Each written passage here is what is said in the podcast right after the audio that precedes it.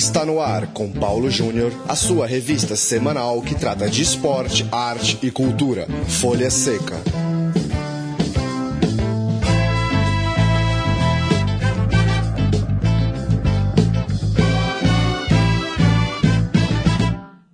Muito bem-vindo, ouvinte Central 3, a mais uma edição do programa Folha Seca, edição de número 55 do nosso programa que trata de literatura e cinema relacionados ao esporte. O Folha Seca chega toda quarta-feira em central3.com.br e hoje, aqui dos estúdios de São Paulo, a gente conversa por telefone com Luiz Nascimento, diretor ao lado de Cristiano Fukuyama, do documentário O Fado da Bola, um filme independente que trata do atual momento da portuguesa. É, Luiz, valeu pela sua participação. É, queria que você começasse falando já de como foi viabilizado esse projeto, quando exatamente que vocês realizaram as entrevistas. Projeto que já, é, é já trata desse momento da portuguesa conturbado, chegando é, a dois rebaixamentos seguidos e tentando se reerguer agora no Campeonato Paulista. Exato, Paulo. Primeiro agradeço pela oportunidade e também um abraço a todos os ouvintes do Folha Seca. É, exato, eu e o Cristiano Fukuyama, a gente começou a pensar nesse projeto em agosto do ano passado, né? É, eu sou jornalista, ele é produtor multimídia e nós tínhamos ideia de fazer um documentário é, ligado a futebol, né? Como nós somos mais próximos da portuguesa, por sermos torcedores da portuguesa, uh, vendo a situação do clube, né, naquela altura, a portuguesa disputando a Série B, indo para um segundo turno com uma campanha muito ruim, que acabou sendo a pior campanha da história da portuguesa, né, culminando com o rebaixamento para a Série C, nós pensamos em fazer um documentário para retratar o sentimento do torcedor da portuguesa nesse momento de, de declínio, de derrocada do clube, né? Uh, que talvez tenha se agravado assim para o torcedor, pelo que nós percebemos até ao longo do documentário, uh, com o caso Everton, né, o famoso caso Everton no fim de 2013 e a queda para a Série B, depois a queda consecutiva para a Série C. Né? Então foi nesse período que a gente definiu, bom, a gente vamos tentar retratar o sentimento desse torcedor. E a gente pegou justamente esse período, essa reta final de, de Série C, fizemos o projeto, foi um projeto meio de guerra, né? Como nós estamos, fizemos uma produção independente, nós fizemos o projeto em praticamente quatro meses. E foi bem nessa reta final.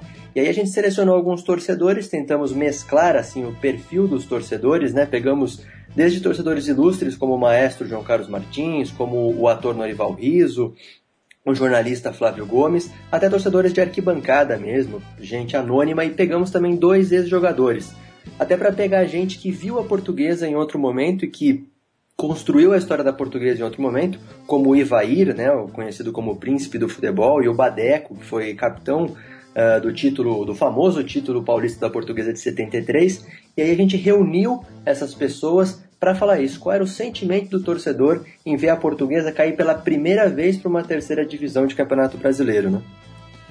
Legal, a gente vai ouvir um trechinho do começo do filme.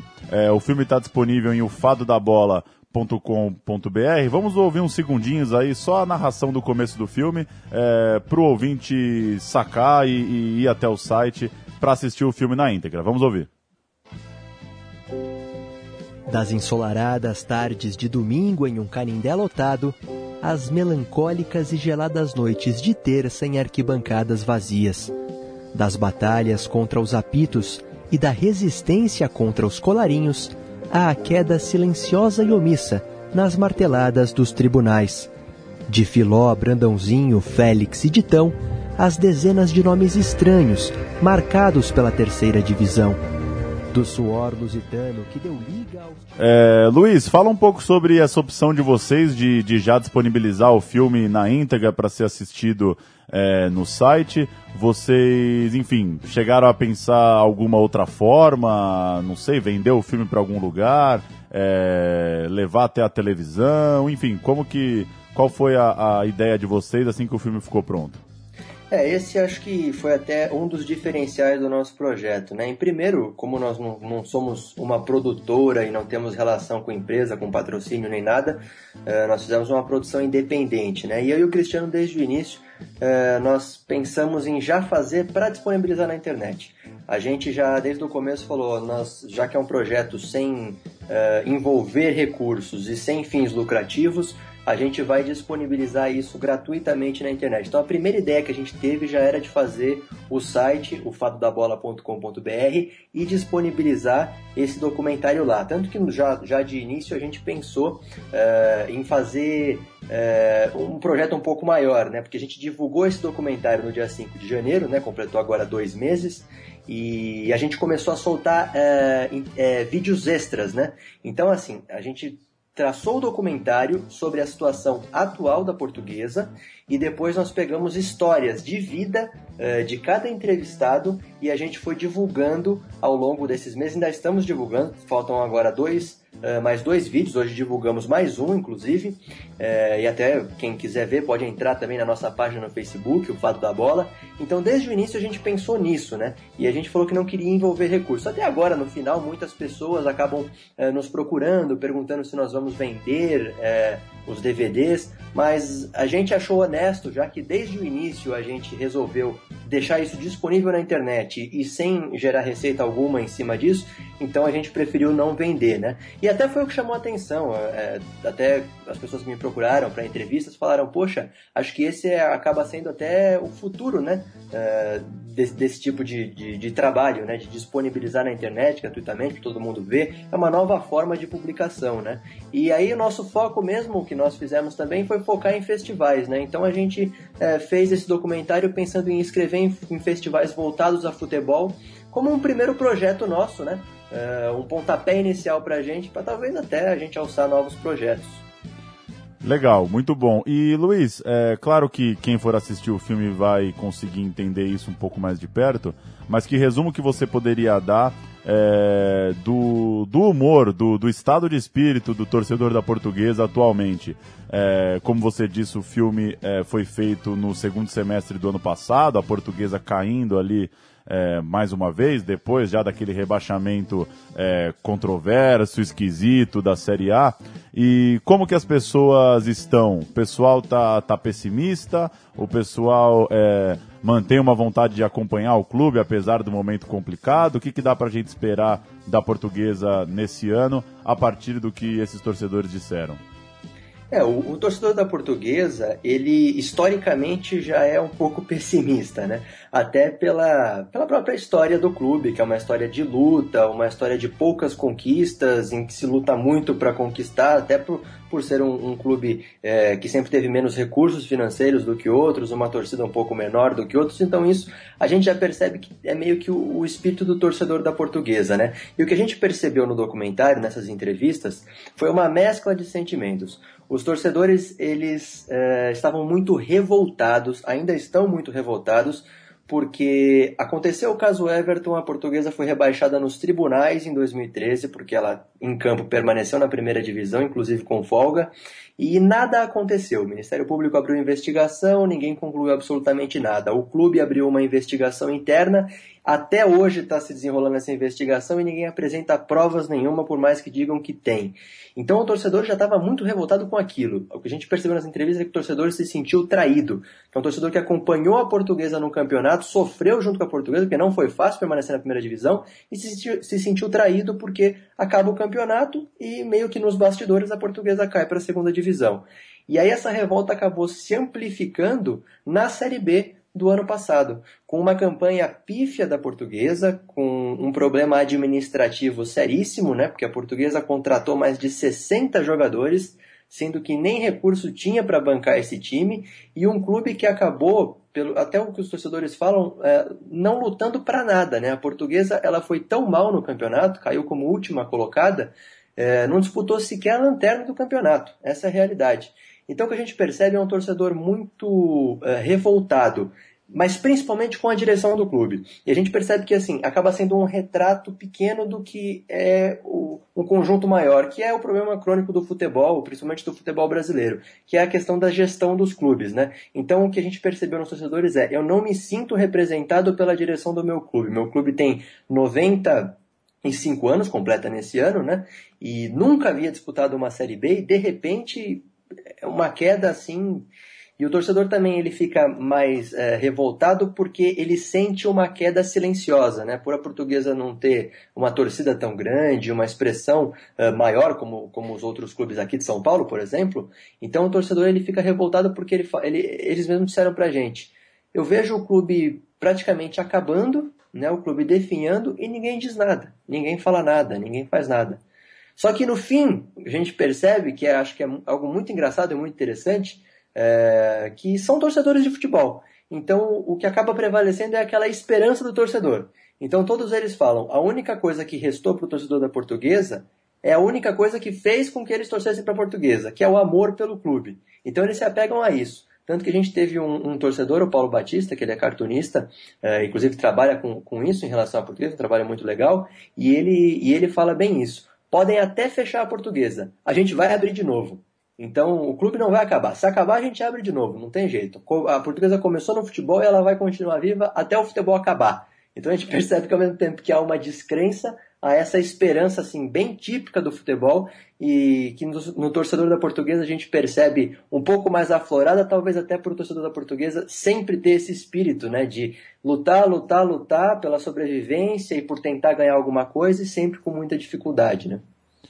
E para quem não é muito familiarizado com a Série C, foi divulgada a tabela. A portuguesa estreia fora de casa contra o Londrina. E tem times tradicionais no grupo B, tem o Guarani, tem o Brasil de Pelotas, tem o Juventude, é, Tombense Tupi, a dupla mineira. É, não vai ser fácil, não vai ser tão fácil assim voltar é, à Série B se o time precisa se organizar, precisa ter de fato um elenco forte, porque a concorrência é grande. É, Luiz, valeu pelo papo, é, boa jornada aí com, com o filme, com as inscrições em festivais, tomara que ele seja muito assistido. A portuguesa é, tem uma situação talvez única no país, que é um clube de capital, né?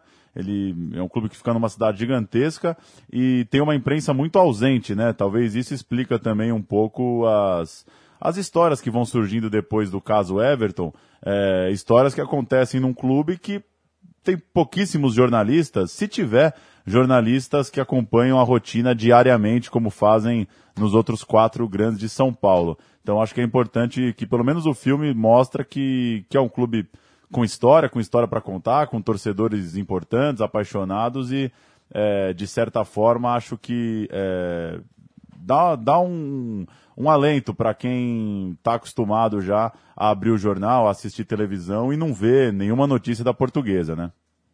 Justamente, é, acho que é, é, justamente isso. Acaba, o filme acaba revelando também um pouco de uma, uma realidade que poucas pessoas conhecem, justamente por não estar, tá, por a portuguesa não estar tá na mídia tão presente como os outros clubes, as pessoas acabam não tendo a exata dimensão, né? Aqui em São Paulo fala-se muito, a portuguesa é o segundo, o segundo time de, todos, de todo mundo, né? Um clube simpático, só que as pessoas não têm muita noção do que acontece no dia a dia da portuguesa, né? No que é o, o, sofrimento do torcedor da portuguesa e os problemas que o clube vai enfrentando diariamente, né? Então acho que também tem esse lado legal, meio que um lado B do futebol aqui na, na capital paulista, né? E acho que o documentário acaba retratando um pouco isso, que existe sim torcida ali, uh, existem sim pessoas apaixonadas ali, como existem em outros clubes, e, e, é como você mesmo falou, né? Um clube de 95 anos, que teve Julinho Botelho, Djalma Santos, Ivair, Félix, Enéas, Uh, Zé Roberto, Denner, enfim, não é um clube qualquer, né? É um clube que, inclusive, contribuiu muito para o futebol brasileiro. Então, uh, é jogar luz em algo muito importante, muito sério que está acontecendo, que é um clube extremamente tradicional que acaba uh, estando nessa situação hoje numa Série C, né? Maravilha, o Fado da Bola. Você assiste em ufadodabola.com.br. Livro, filme, desculpa, sobre o atual momento da portuguesa, do diretor Luiz Nascimento, em parceria com o amigo Cristiano Fukuyama. Luiz, valeu pelo papo é, e boa sorte aí com o filme. Nos falamos numa próxima. Muito obrigado, Paulo. Um abraço a todos que acompanham a gente. Valeu, um abraço.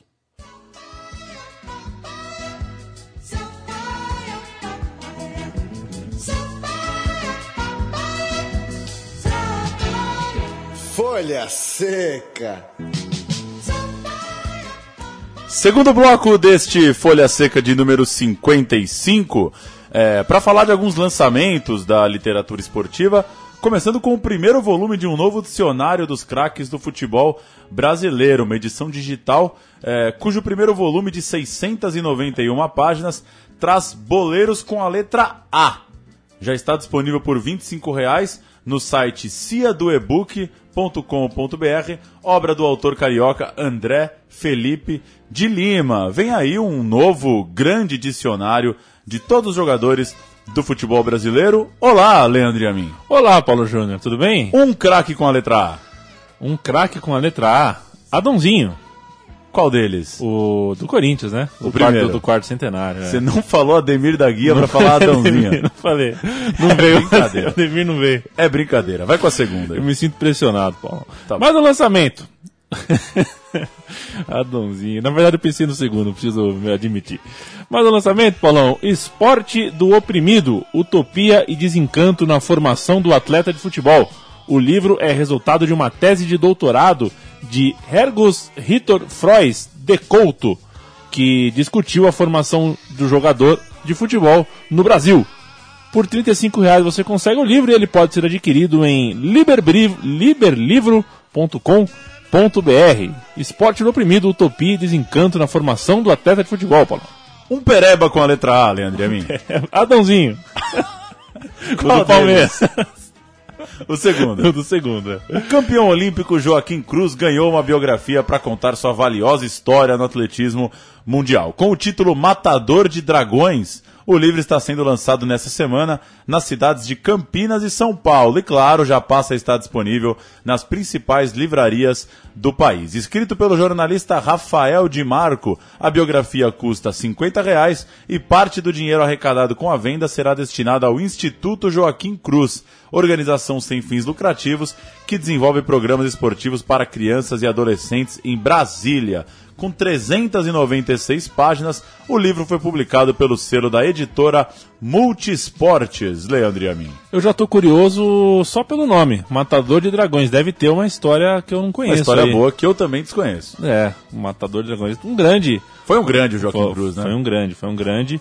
É, Existem maldosos que ainda falam que a medalha que ele conseguiu olímpica tinha a ver, teve a ver com o contexto olímpico, né, com o boicote, com grandes atletas que não estavam, mas é, essa conta não é dele, isso pouco importa. Ele conseguiu com apoio muito parco, para não dizer nenhum, né? É, a gente sabe qual é a realidade de um cara que resolve ser atleta no Brasil. Conseguiu con- construir uma grande carreira, cujo ponto forte foi a medalha na medalha olímpica. O que seria um matador de dragões, hein, Paulo Júnior? Não tenho ideia, mas gosto bastante também do Joaquim Cruz. Ele que tem recém-completado 52 anos. É jovem ainda. É jovem Joaquim ainda. Cruz. Vale a leitura aí para conhecer um pouco mais desse grande do atletismo brasileiro. Paulão, os estudantes de ensino primário e médio da China terão novos inte... Peraí, vamos de novo. É que tem dois médios aqui. Tem dois? É. Os estudantes de.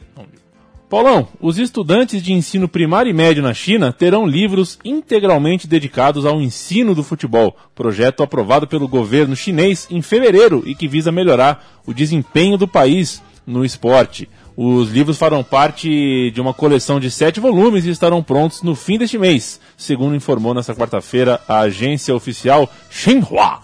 Agora, você vê, né, Que Paulão? loucura, né? Você imagina se tivesse livro sobre Você sai da aula de filosofia vai para aula de futebol? aula de futebol. No nosso caso, que seria, sei lá, sobre ping-pong, né? Um esporte Pois que, é. um tênis de mesa que eles são. Não sei se vai pegar, não sei se isso vai se refletir numa, numa, num crescimento real da qualidade do, da prática do futebol, mas eu também não duvido porque chinês sabe como fazer, sabe como ser esportista de ponta, né, Paulo? É, aqui também não é a hora da gente entrar no mérito da- das ações do governo chinês. É, é mais citar a coisa é, do livro em si, né? Um governo fazendo livros para contar a história de um esporte, porque o governo chinês entrou aí numa loucura de intensificar o futebol no país, de ser uma seleção mais qualificada, de trazer a cultura futebolística para os garotos, para as garotas nas escolas. É interessante. Vamos ver se esse livro chega até o conhecimento de todos, se chega aí numa uma versão em inglês, quem sabe, uma versão em espanhol, para a gente poder ter acesso e entender o que, que o governo chinês vai contar da história do futebol para as crianças lá da China. E no último final de semana terminou o Festival Internacional de Cinema Documental de Futebol de Barcelona, Leandro e a mim. O grande vencedor foi o brasileiríssimo Democracia em Preto e Branco, Democra. de Pedro Asbeg, o Democra, famoso Democra, hein, Leandríssimo? Maneiraço. A colunista do Mundo Deportivo, Mônica Planas, escreveu sobre o livro. Resulta curioso, eu vou fazer um portunhol Ah, aqui na perfeito, tradução, tá. Leandro Amin? Resulta curioso descobrir as inovadoras estratégias que usou o Corinthians para transmitir de maneira pedagógica a uma enorme massa, muita, muita, boa parte dessa massa com escassa formação, ideias e mensagens para que todo mundo entendesse e sentisse eh, participante né, desse processo. Democracia em preto e branco contradiz o assunto de que o futebol é o ópio do povo. É, se sai como uma, uma magnífica história para transmitir valores essenciais à população. Vale lembrar também, Leandro, que o Cinefute, o nosso festival especializado em futebol, festival brasileiro, que se passa aqui em São Paulo, no Rio, viaja por algumas capitais, chega agora no mês de maio. Muito bom, né? Esse circuito de festivais de cinema, de futebol, né? Que beleza. E cresce, né? Aparentemente cresce cada vez mais. E, bom, é um esporte com já mais de 100, 150 anos aí de vida. Tava na hora mesmo de, de ele amadurecer também nesse campo, né? É, eu acho que a gente está numa, fa- numa época boa de viver isso. A gente achava que era um fenômeno só da Copa do Mundo aqui no Brasil, né? Mas aparentemente, eu pelo menos tenho essa sensação, né? De que está crescendo o, o- o nível de respeito no mundo inteiro e pe- pelas várias mídias quando, quando e que abordam o futebol. Mas o senhor Folha Seca, que é você, você precisa ratificar ou não o que eu estou afirmando. Que bela cascata. E o- a distribuição de cinema é uma coisa muito nebulosa, né? Ainda mais para para filmes desse tipo, né? Eu quero dizer que é praticamente impossível imaginar se algum desses filmes vão chegar até os cinemas brasileiros, até as TVs brasileiras. Mas quem tiver curioso, entra aí offsidefest.com. É, tem a programação desse festival que acabou em Barcelona agora no último final de semana e tem filmes bastante interessantes, é, alguns um pouco já mais conhecidos até do público brasileiro. Istanbul United já passou aqui no Cinefute, os Rebeldes do Futebol já, já esteve aqui no Cinefute também.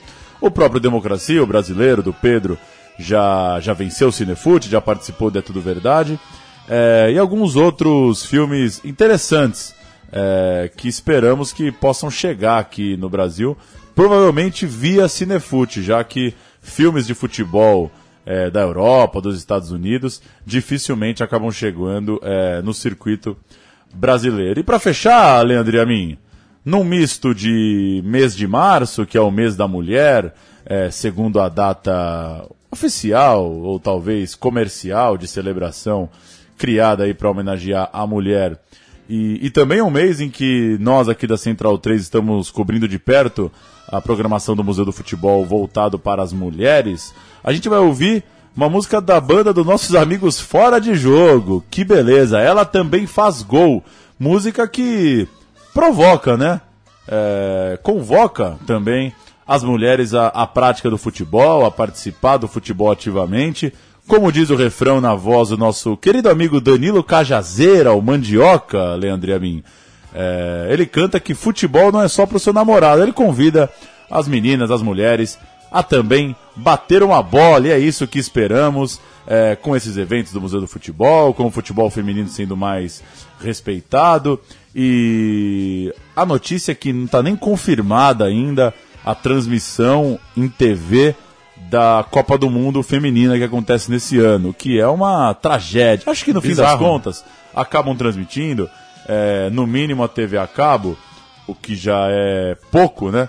É, esperamos que passe aí numa Bandeirantes, que passe aí numa Rede Globo, que consiga mostrar que uma Copa do Mundo de futebol feminino não é pouca coisa. Leandro e a mim, até a próxima. Até a próxima. Um abraço pra você, Paulão. Fora de jogo com a música Ela Também Faz Gol. Para fechar o Folha Seca, convocar as mulheres a praticar futebol. E a gente volta semana que vem. Toda quarta é dia de Folha Seca em central3.com.br. Até lá.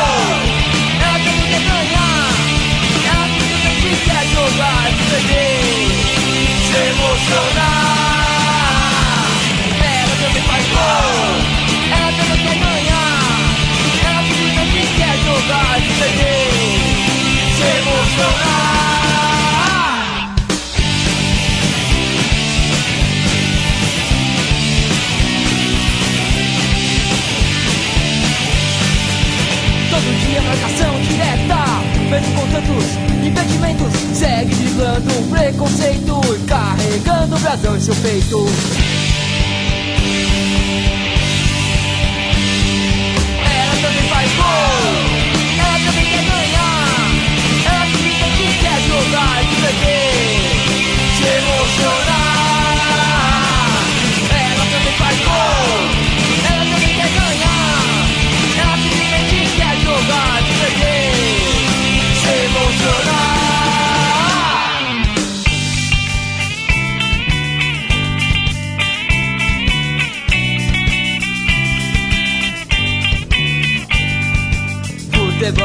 só com seu namorado.